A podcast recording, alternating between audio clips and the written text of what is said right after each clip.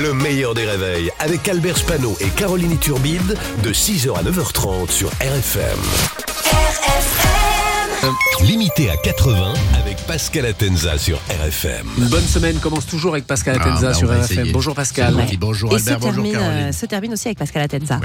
Salut Pascal. Alors on va parler d'Emmanuel Macron qui s'est invité hier aux 20h de TF1 et de France 2. Oui, euh, c'était très intéressant. Je vous fais un résumé rapide. Euh, voilà. Ok. L'événement du week-end, c'était bien sûr la venue du pape François pour une messe au Vélodrome de Marseille. Oui, puisqu'on parle de Marseille, hier c'était aussi le classico euh, PSG-OM, victoire du PSG 4 à 0. Alors c'était bien euh, de recevoir le pape au Vélodrome, mais il fallait pas euh, le mettre titulaire. les voix du Seigneur sont impénétrables, mais pas les cages du gardien de, de l'OM manifestement. Alors le pape à Marseille, heureusement que certaines Marseillaises sont à Dubaï, parce que sinon il n'aurait pas vu beaucoup de vierges. Alors il était... Alors il était. Alors il était à Marseille également pour les rencontres de la Méditerranée parce que François aime beaucoup la mer Méditerranée, c'est le berceau de l'humanité, son soleil, ses plages, il faut dire que sa chanson préférée c'est bien sûr Sex Extension ou l'amour à la plage. Ah, voilà. Alors d'abord les critiques Mélenchon qui a encore dit, euh, je cite, Macron n'a rien à faire à cette messe parce que le pape c'est moi. Et avant, et avant la messe, Pape François est allé dans les quartiers nord de Marseille en Fiat 500. Euh, C'est vrai. Eh oui, pas fou dans les quartiers nord euh, en Fiat. T'es sûr de pas te la faire voler.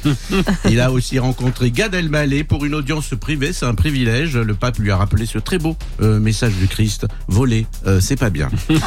et, et, ensuite, messe grandiose, reçue comme une rockstar au Vélodrome. Une ferveur incroyable. On a entendu des chansons au Vélodrome comme Mais ils sont où, ils sont où les non-croyants et des maris Marie, on t'adule. C'était très sympa. Pape François qui a aussi euh, critiqué Emmanuel Macron. Oui. Dans quelques jours, Macron doit présenter un texte sur la fin de vie. Euh, le pape est bien sûr contre l'euthanasie et il a dit on ne joue pas avec la vie, ni au début, ni à la fin. Alors si au début on peut jouer, il faut attendre qu'ils aient entre 10 et 12 ans quand même. Non. Mais non. Mais pour Macron, c'est trop tard. Macron a déjà euthanasié.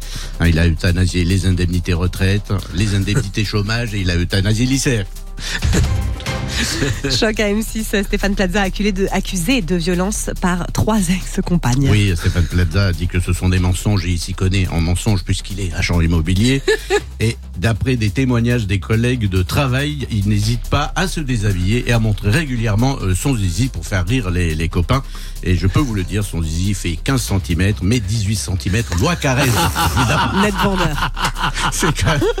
Bravo Pascal. Pascal Atenza sur RFM tous les matins à, aux alentours de 8h15 et le replay en vidéo sur le Facebook du Meilleur des Réveils, également en podcast. Le meilleur des réveils, c'est seulement sur RFM.